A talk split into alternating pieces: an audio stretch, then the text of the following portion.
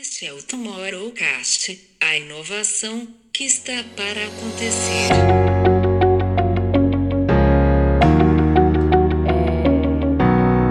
e mobilizou-se né, e incomodou a todos, todos nos sentimos parte de, de culpa de, de tudo isso.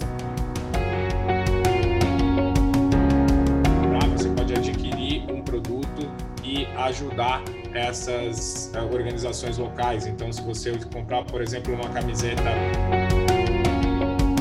Entretanto, entrou Michelle Obama e entraram não sei quantas mais pessoas, inclusive o Mark Zuckerberg, onde eles fizeram a piada do ok, agora é a vez de ele pagar a entrada.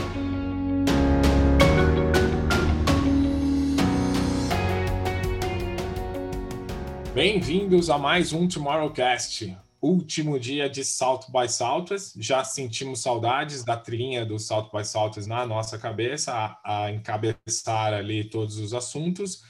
E esse quinto e último dia de South by nos presenteou com Priya Parker, falando sobre The Art of Gathering e obviamente entrando nesse universo um tanto quanto maluco que estamos vivendo por conta da pandemia, por conta dessa história de estarmos em casa. Então foi bastante interessante ver a Priya abordar desde os seus projetos antes da pandemia, falando sobre a arte de se reunir, a arte de se encontrar e como isso é, tomou corpo durante a pandemia, as necessidades de ajustes nessa nossa vida dentro de casa e o que a gente pode ver pela frente, né?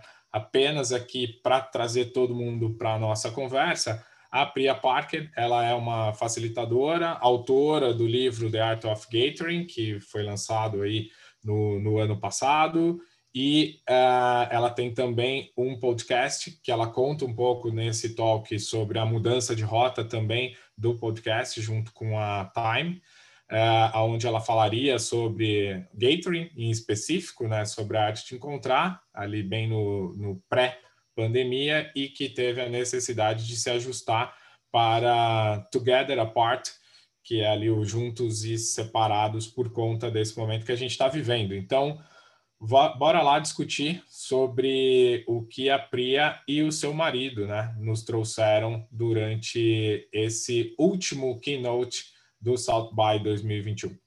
Legal, Camilo. E aí, para a gente contextualizar um pouquinho, é... ela é, então, né, uma especialista de uma facilitadora de conexões, e aí ela começa falando um pouco do, do histórico dela, que foi criada, é, ela é uma, ela tem uma origem é, parte da, da, mãe indiana, parte do pai americana, e os pais, enfim, separados, e, e, ela tinha idas e vindas a cada 15 dias dessas duas famílias, e como é que isso acabou moldando como ela enxergava o mundo, onde ela percebeu que existia diferentes formas de fazer as coisas, diferentes formas de reunir as pessoas, diferentes formas de comemorar, de celebrar, e aí ela entrou por esse universo. E aí o que eu achei interessante foi que ela começa falando, então, que antes ela estava acostumada a trabalhar com obstáculos, né, dentro das consultorias que ela dava, que eram normalmente raça, poder, é, gênero, visões diferentes, valores diferentes,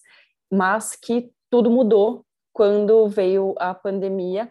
E, e aí as conexões e os encontros mudaram completamente seu significado e as pessoas começaram a chegar até ela para entender como é que as coisas iam acontecer. As pessoas mandavam inbox para ela perguntando como é que elas iriam fazer o casamento delas, como é que elas iriam é, fazer seus aniversários, é, e aí ela, ela começa então a passar ali por várias coisas que marcaram esse nosso é, um ano aí de pandemia aqui no Brasil, né, um pouquinho mais no, nos Estados Unidos. É, então começa ali algumas algumas coisas foram bem memoráveis, acho que para todos nós nesse nesse percurso de um ano.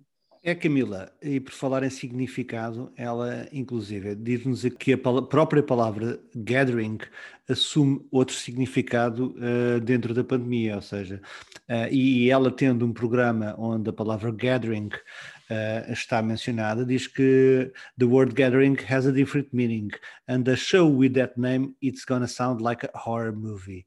Portanto, é mesmo, não é? Ou seja, nós hoje em dia, quando pensamos em um ajuntamento de pessoas, em uma reunião de pessoas com muitas pessoas, dá-nos um pouco uma sensação de terror em participar. E quando uma pessoa que vive precisamente de dar significado e ensinar as pessoas a tirarem partido deste, deste, deste gathering, desta junção, ter também que ela própria repensar e posicionar a forma como comunica. Mas foi uma conversa muito, muito interessante e, e, ela deu vários exemplos de como, às vezes, pequenos pormenores para nós têm tanta significância. Em Nova Iorque, por exemplo, a, a comunidade em Nova Iorque, às sete da noite, fazia o agradecimento em conjunto e coletivo aos profissionais de saúde que estavam na linha da frente. E ela dizia mesmo que Uh, nós não nos apercebemos, mas era a forma de encerrarmos o nosso dia de trabalho. Nós normalmente, quando terminamos o, o, o dia de trabalho, uh, vamos de transporte para casa e há todo um processo de encerramento. E quando chegamos a casa, então já está, já está fechado o dia. Uh, mas isso não acontece quando trabalhamos em casa, não é? E então este 7 p.m. clunking, como ela, como ela se refere, era um momento coletivo, não só de socializar, como também de encerrar o dia de trabalho e, e, as pessoas agradecerem a quem estava, quem estava a ver. Esses rituais, né, João, é, pelo que ela traz muito ali, eles, é, eles são extremamente importantes para a nossa sociedade e a gente passou a precisar olhá-los de uma maneira diferente.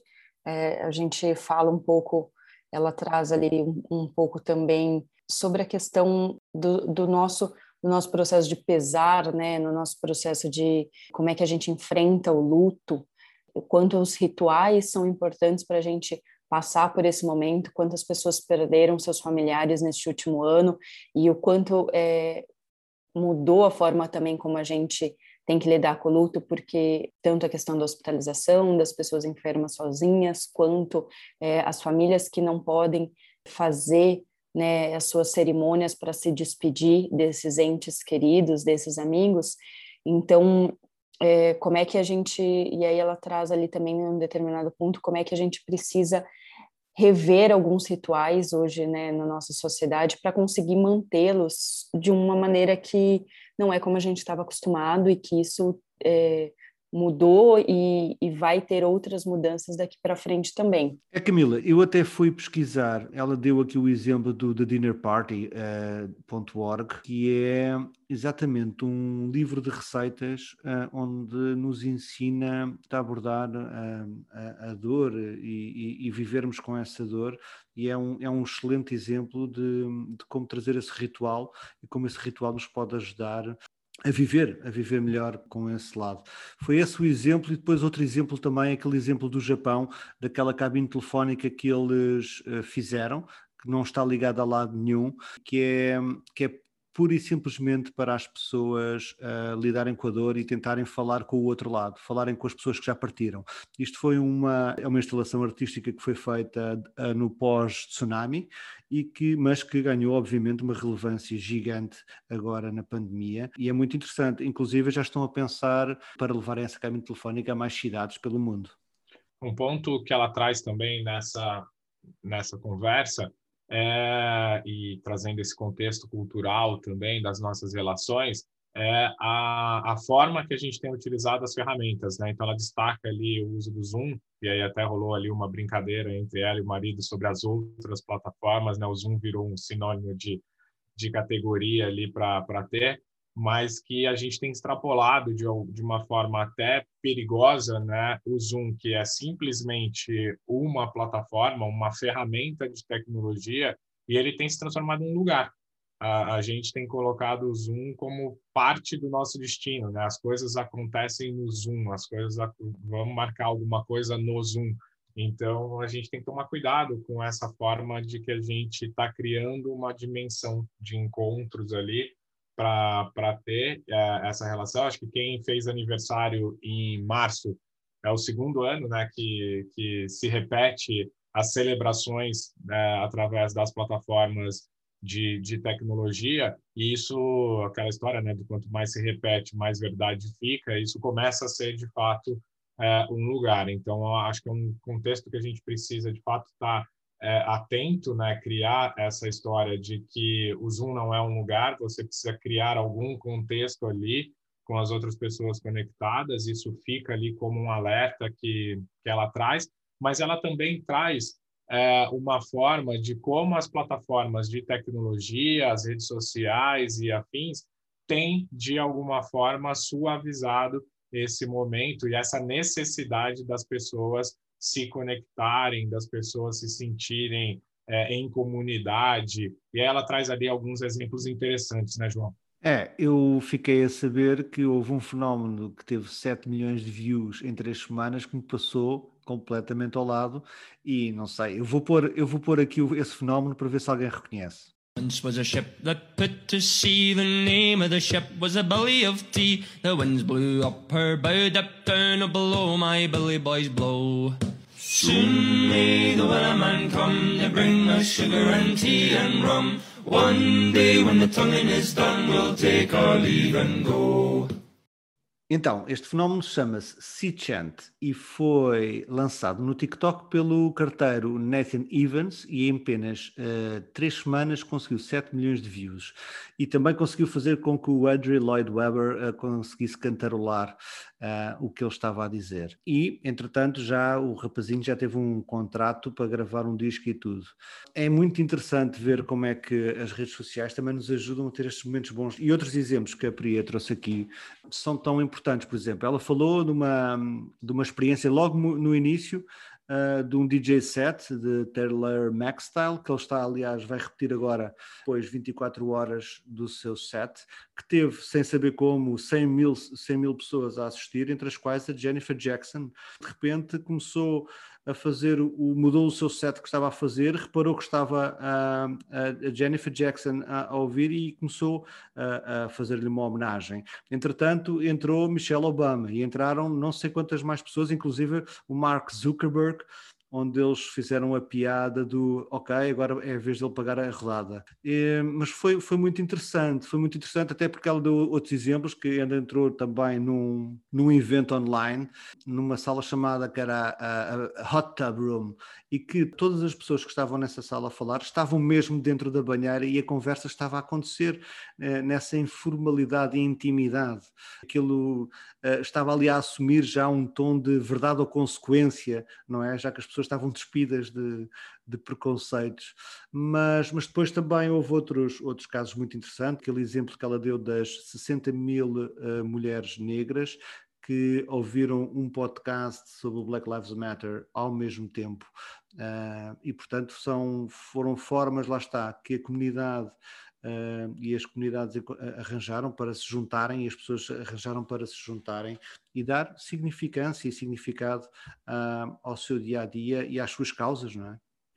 É, João, e é muito, muito legal a gente ver que, na verdade, tudo isso é sobre como é que a gente consegue é, construir conexões, né? É, e criar experiências diferentes, formas diferentes de ter experiências compartilhadas, já que são essas experiências compartilhadas. E, e é importante para a gente ver né, a questão das, da construção das experiências compartilhadas, porque é isso, a gente, percebe, a gente precisa né, é, dessas experiências compartilhadas para nos sentirmos acolhidos e, e e nos sentirmos representados socialmente e com os nossos amigos e com os nossos familiares. E a gente teve que descobrir novas formas de fazer isso, inclusive de maneiras é, à distância, mas exatamente compartilhando uma mesma experiência e podendo falar sobre estes momentos e sobre o que a gente sente sobre isso. Inclusive, nesse é, um, um dos principais pontos ali foi exatamente o Black Lives Matter, que aconteceu durante a, né, que aconteceu não, mas que ganhou muita força durante a pandemia.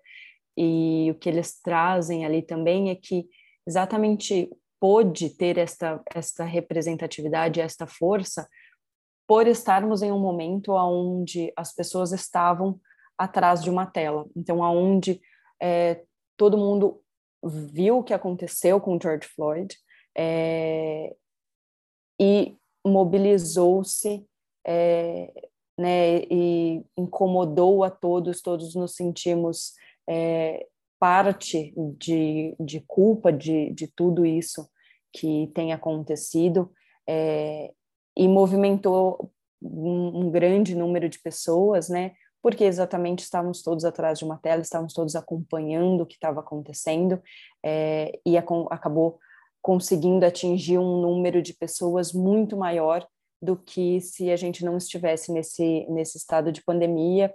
Inclusive, é, a, a Priya traz ali algumas consequências exatamente é, desse, é, desse episódio, né, que ela chama, ela comenta ali que que a morte do George Floyd foi um, foi um trigger, porque foi um evento que não podia ser ignorado por, é, pela sociedade, não podia ser ignorado pelas empresas, mas que ao mesmo tempo fez com que ali várias, várias companhias se mobilizassem nas duas primeiras semanas, se posicionassem, e que em seguida, né, muitos dos próprios funcionários levantassem uma bandeira de falar assim, pera, mas está se posicionando sobre uma coisa que dentro de casa não é bem assim, né? Então começou um, um movimento, inclusive interno, né, das companhias é, de precisarem rever é, suas atuações, é, o que elas tinham de, de representatividade de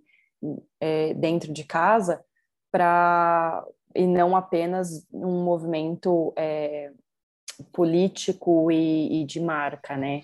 É, ela vem, ela traz bastante essa questão de que as coisas estão se intensificando, né? E aí não dá para a gente saber como é que seria isso é, se a gente estivesse vivendo normalmente, né? Como, como tem se usado a, a expressão.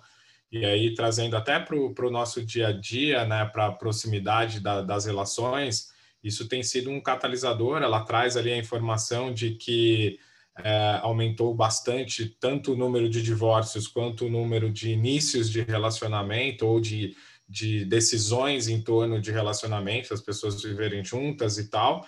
E o que, que a gente vai levar disso que a gente está vivendo para o futuro, né? O que, que a gente volta da vida como era antes, o que, que a gente vai deixar para trás e como a gente deve agir no futuro através dessa experiência que a gente está tá passando, né? Ela até menciona que os primeiros momentos serão momentos de excitação total, com até talvez um descontrole das pessoas em termos de como é que a gente se relaciona. E aí eu faço um parênteses aqui, né? Acho que é o momento que o Brasil vive desde o primeiro dia da, da pandemia. As pessoas ainda estão nessa de, de entender como é que vai ser o futuro, mas já praticando no, no presente mas é uma. As pessoas vão querer se encontrar, as pessoas vão querer se tocar, as pessoas vão querer é, fazer reuniões e estar cada vez mais, mais unidas, e, e, que depois, naturalmente, a gente vai entrar num modo de que dessa cultura que se transforma, disso que, que, que a gente tem aprendido também entre bom e mal nesse, nesse período. Ela até coloca ali que no final dessa década que a gente está iniciando agora, né? Vale, vale esse, esse alerta. É, qualquer encontro físico ao mesmo tempo vai relembrar desse momento que a gente está vivendo hoje, né? Então a gente vai levar isso por muito tempo, né? Por mais que seja um ano que se passou, que dure mais um ano, mas a gente vai carregar essa experiência de agora por, por muito tempo em nossas vidas ela acaba de uma forma muito positiva, inclusive com uma frase que diz The decade of gathering is upon us. Portanto, vamos embora, vamos nos juntar e pôr esta pandemia para trás das costas. Acho que foi um ótimo jeito de terminar o SXSW, né, em relação aos keynotes, porque com certeza é o principal tema sobre o qual o festival falou desse ano, esse ano, né? Não quando mesmo discutindo tecnologia, inovação, é, entretenimento sempre é, em volta de, de entender como é que a gente estabelece novamente as nossas relações e, e como é que a gente segue o que vem de futuro por aí. E aí, pegando um outro tema que foi muito forte esse ano, que a gente ainda não trouxe aqui, que é o cannabis, né? Que com certeza tem ganhado muito espaço dentro do festival nos últimos anos. É, a gente viu com, com um começo que falava muito sobre a questão recreativa, né, há mais ou menos dois anos atrás, sobre as diferenças dos produtos, é, e esse ano, pelo que eu acompanhei aqui, muito mais falando sobre é, a indústria em si, de é, né, o cannabis em si, mas muito além do recreativo, a questão, por exemplo, de, de sustentabilidade. É, no papo que eu vi entre o, o Brandon Crispy e o Steven Gluckster, falando um pouco sobre um paralelo sobre como é que a produção né, de, de maconha ela é muito ecologicamente, é, ela demanda menos água e menos condições de, de solo do que, por exemplo, uma indústria de algodão, sendo que hoje já tem uma aplicação é, junto até a Armani já utilizando como um, um, um substrato para a produção de tecido. Foi algo presente em todos os dias né, do, do festival, a, a trilha de na Business, que é uma trilha que vem crescendo bastante a cada ano, e o South by vem reforçando bastante isso, aí seguindo na linha né, dos grandes festivais de inovação, uh, que a gente acompanha aí no, no planeta. Então, a gente trouxe desde o, como a Camila comentou, desde o uso ali da, da cannabis como recreacional, como medicinal, mas sobretudo com esse foco de, de business. Né? A gente viu ali o próprio Willie Nelson, que foi um keynote speaker do festival, falando da sua iniciativa, né, da sua farm, e um ponto, acho que talvez um, um ponto a, a, a, se chamar atenção e um ponto aí de mudança, que um dos patrocinadores do, do South By esse ano era a High Grade Hemp Seed, que é uma empresa totalmente focada, 100% focada em cannabis, né? Uma empresa de uma fazenda em Santa Fé que, que atua no, no negócio da, da cannabis com uma, uma linha gigante ali de, de produtos, tanto na, principalmente né, na, linha, na linha medicinal, com esse foco é, do medicinal, mas que passando ali pelo cosmético, por tudo isso, e que foi um dos grandes apoiadores do festival. Então a gente podia ver ali as inserções comerciais da, da High Grade Hemp Seed durante a, a, a, os talks, né, durante ali os intervalos que, que a gente tinha, e obviamente isso vai crescer a cada ano nessa discussão e acompanharemos por aqui. Bom, obviamente o South by se caracteriza, além das trilhas do Interactive, além das trilhas de negócios e tudo, ele se caracteriza bastante pela questão da música, né, sobretudo por estar em Austin e pela questão do cinema. Então, ontem teve a premiação ali dos documentários e, e dos filmes, que infelizmente para o Brasil estamos limitados aí a, a, acessar, por isso até não trouxemos aqui na, nas nossas conversas, mas é, tentei nesse último dia focar ali na, nas discussões em relação ao futuro é, da música, então peguei ali alguns talks que, que traziam um pouco disso, mas vi algo bastante consciente, as pessoas é, ligadas a essa indústria entendendo a dificuldade do momento, mas não só é, ficando na lamentação, mas se utilizando da tecnologia, se utilizando da, das formas que, que o mercado vem oferecendo para esse desenvolvimento e sabendo que essa vida da live music, é, principalmente, só volta ali em 2022, final de 2021, num cenário bastante otimista, né? E aí queria dizer aqui uma experiência minha pessoal, é, me rendi ali à comunicação do evento e por ser um apaixonado pela, pela cidade de Austin e saber que a experiência em Austin também inclui as nossas horas ali dedicadas à música, dedicada aos restaurantes, dedicada à experiência da cidade e, uh, sabiamente, a organização do festival colocou na loja ali, na, na loja de merchandising do, do festival, uma, um setor aonde você pode comprar, você pode adquirir um produto e ajudar essas uh, organizações locais. Então, se você comprar, por exemplo, uma camiseta uh, sobre a comida, você ajuda os restaurantes de Austin. Se você comprar uma camiseta referente à música, você é, ajuda as venues de, de shows de Austin. E fiz essa experiência. Infelizmente, o preço do produto é quase o preço do frete para o Brasil, mas acho que vale para que a gente possa, o ano que vem, chegar em Austin e poder vivenciar a cidade como ela sempre foi, como a gente sempre é, se interessou por ela nessa, nessa experiência. Mas a gente ainda não acabou. É, um ponto bastante interessante de discussão e que vem crescendo absurdamente na indústria do entretenimento são os games. Eu falo muito com a experiência de não ser um gamer, de ter nascido sem esse drive, então eu tenho me interessado muito pelo negócio do, dos games. E o dia 5 aí de South by trouxe um toque rápido, mas com uma quantidade interessantíssima de, de dados. Né? Foi o talk Videogames and the Future of Entertainment, com o Just Van Drunen. O Just é um empresário aí que tem experiência grande na indústria de videogames, autor uh, do OneUp e professor da NIU, e que ele tinha criado uh, anteriormente o Super Data Research, que é uma empresa do, que traz dados sobre o mercado de jogos, vendeu para a gigante Nielsen em 2018, mas ele segue aí nessa jornada, ele produz semanalmente um, um boletim sobre a indústria de jogos, que e aí ele destaca isso, né? Uma indústria que muda semanalmente, então esse é o desafio dele no Super Just Playlist. Uh, e aí eu recomendo que acessem, porque a qualidade dos dados é, é brutal. E aí ele discorreu ali sobre esse negócio que hoje já representa uh, é, 160 bilhões de dólares e é o passatempo preferido de 3 bilhões de pessoas em todo o mundo. É, legal foi que ele dividiu a, a fala dele ali em três grandes blocos, né?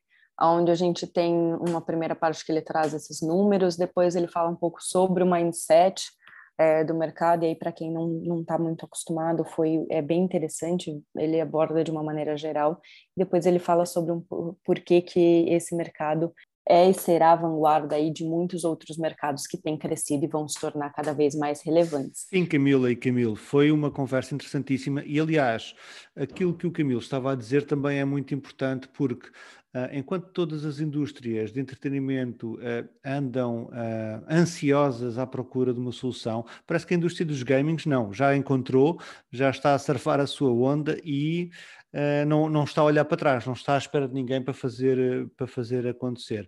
Obviamente que o, a pandemia do Covid veio, eh, no fundo, tornar esta, esta indústria uma indústria mais emergente. Aqui na apresentação dele, muito interessante é tentar perceber qual é que é a lição que se pode tirar e porque é que isso está a acontecer. Porque os jogos deixaram de ser um produto para ser um serviço. E essa foi a grande, foi a grande mudança que existe. E não só. E, e com isso, os jogos deixaram de uh, falar com as suas audiências de uma forma unilateral bilateral para falar de uma forma dinâmica e bilateral, ou seja, eu posso falar com outros jogadores na plataforma do jogo. E o jogo passou a ser essa grande plataforma através do serviço e que tentar uh, analisar as características dos jogos de hoje em dia, que não são só armas e tiros, mas também tem estratégia, tem estratégia inclusive sociais, tem estratégias políticas, que se eu sou um jogador isolado, uh, se calhar vou ter que me reunir com, juntar a um grupo para me proteger. E, portanto, uh, os ensinamentos que nós podemos tirar destas indústrias são, são, são gigantes, mas também de, a nível de fatores de, sei lá, eu ao escolher a personagem com que vou jogar, isso pode, já que eu posso ser qualquer pessoa ou qualquer super-herói, isso também é um fator de psicológico, é uma, é uma lupa para dentro do cérebro, para dentro daquilo que a criança aspira a ser, para aquilo que um adulto aspira a ser. Não é? Atenção que os jogos e o gaming e os esportes não são só exclusivamente para crianças hoje em dia. Aliás, uh, naquele podcast que nós fizemos sobre a GameStop, Uh, sobre o fenómeno da GameStop na Bolsa, uh, diz isso mesmo, que não, não, isto não é uma brincadeira de crianças. Depois, na, na apresentação dele, ele também faz aqui uma analogia e porque é que a Toys R Us um, teve a, a, queda, não é? E, e, e caiu, e, e, porque precisamente isto é um, é, passou a ser um serviço de streaming, não é? E, o repositório está todo uh, na cloud. E porque é que a Amazon, por exemplo, estão a olhar para, para o negócio? E porque nos próximos tempos um, vai ter algumas guerras, aliás, já estão a acontecer alguns combates titãs bastante interessantes, aqui do, nomeadamente entre a Apple e a Epic Games. A Epic Games é a tentora do Fortnite, porque a Epic Games uh, está a dizer uh, que a Apple não pode decidir qual é que é o preço do jogo que estará na sua loja de, de jogos e, portanto, uh, estão aqui num braço ferro que uh, certamente de, deverá ser notícia nos próximos, nos próximos tempos. Mas também uh, não é só no, no, metaverso dos ecrãs de jogos que nós estamos. Este, é, são comunidades gigantes que nós temos que olhar para estes comportamentos, ver os, ver os exemplos. O, o, o próprio gaming está-nos a ensinar como é que nós uh, devemos lidar com o futuro, e é uma questão de de tentar entender e tentar perceber o que é que está a ser feito, o que é que foi, que é, que, é que foi mal feito e de que forma é que este fenómeno uh, social um, está a, a, criar uma participação tão grande e definitivamente a escrever o futuro.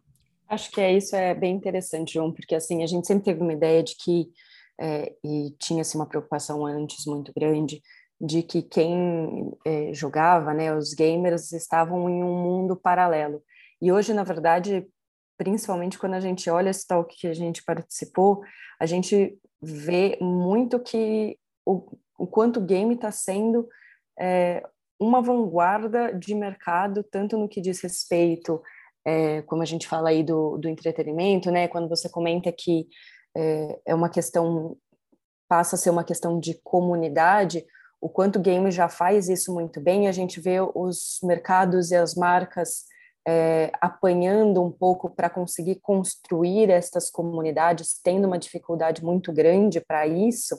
Então, para mim, foi é, os exemplos que foram dados ajudam muito a gente a entender por que, que o game é, faz um, um paralelo da nossa realidade muito grande e nos ajuda aí a construir alguns futuros que vão ser muito expressivos. Sem dúvida. Acho que um ponto também que ele trouxe e que é importante a gente prestar atenção uh, e teve presente em diversas talks do, do festival é a questão do senso de, de comunidade, né? E aí ele aponta ali, num certo momento, que a indústria de games virou uh, esse jogo quando mudou também a dinâmica uh, de como se joga, né? Que antes os publishers de games eles produziam para multiplayers, mas multiplayers que não se falavam, que não interagiam, e hoje a indústria de game é uma indústria de comunidade, né? Os games eles promovem uma comunidade, as pessoas se encontram no, no game para poder uh, se, se desafiarem, mas também juntos em, irem de encontro a um desafio. E aí essa lógica, essa dinâmica de uh, network game publishing mudou bastante a indústria e fez com que ela se, aque se aquecesse bastante. E aí os números em relação às estoques uh, da indústria de games são, são brutais, né? Uma indústria que vem crescendo significativamente e já aponta ali, além das empresas de maior destaque na bolsa, ela já performa uh, 36% mais do que essas empresas em carteiras de destaque. É, é um número brutal que a gente precisa ficar atento e eu confesso que eu já começo até a querer me desafiar no universo dos games. É, isso é uma boa notícia para quem joga games, porque me encontrando aí para qualquer desafio, isso será barbada para você. É, mas é uma indústria que vem chamando cada vez mais atenção. Hoje é o último dia de, do, do festival, mas para o ano espero voltar, não é? Não em formato digital. Exatamente. Até eh, foi uma experiência de todo mundo ali que tem essa relação mais direta com games e um equipamento potente, é, do qual a gente não, não pôde acompanhar aqui por, por sermos é, Apple maníacos aqui também. Ficamos de fora dessa, dessa farra, que foi as pessoas que tiveram ali a oportunidade de utilizarem do universo virtual, que a gente falou bastante aqui também no, no início da semana do, do South by, e que promete aí nas discussões futuras aí que a gente vai ter sobre wrap-ups do festival, é, a gente trazer aí pessoas que tiveram essa experiência para contar para vocês também como é que isso se desenrolou. É isso. Acabou então o South By, mas não acabaram os assuntos. É, seguindo a nossa linha aqui de que amanhã sempre tem mais, a gente segue nessas conversas. A gente gostaria de convidar vocês a todos participarem da sequência dessa, dessa conversa e num rápido wrap-up sobre o que aconteceu durante a semana, vou devolver aqui ao João e à Camila para que eles tragam aqui os nossos destaques. Bom, foi uma semana com certeza cheia de, de coisas interessantes e acho que foi uma experiência muito positiva. Estava ansiosa para e um pouco até receosa de como é que a gente teria essa semana esses conteúdos. É, fica aí também é, uma, uma questão que os conteúdos vão estar disponíveis ainda por mais um mês, mais ou menos, então pode ser que a gente traga algumas coisas novas aí para vocês de outras palestras que a gente vá assistindo nas próximas semanas. É, e a gente tem algumas, alguns episódios ainda para passar com vocês, né? A gente vai ter uma sessão de download, é, vamos abordar alguns dos principais temas, teremos algumas outras discussões que com certeza vocês vão conseguir nos acompanhar aí por um pouquinho mais de SXSW é, neste próximo mês. É, Camila, mas não podemos ir embora sem deixar a pergunta: afinal, a música do South by Southwest é igual à música da Web Summit ou não? Eu explico. Eu não sei se é dos, da quantidade de festivais que nós estamos a assistir e que já começamos a misturar os temas, os festivais e as cidades, mas uh, eu e a Camila achamos que o, a música do South by Southwest é igual à música dos separadores do Web Summit. Uh, vamos deixar aqui, ficam vocês a decidir se é ou não.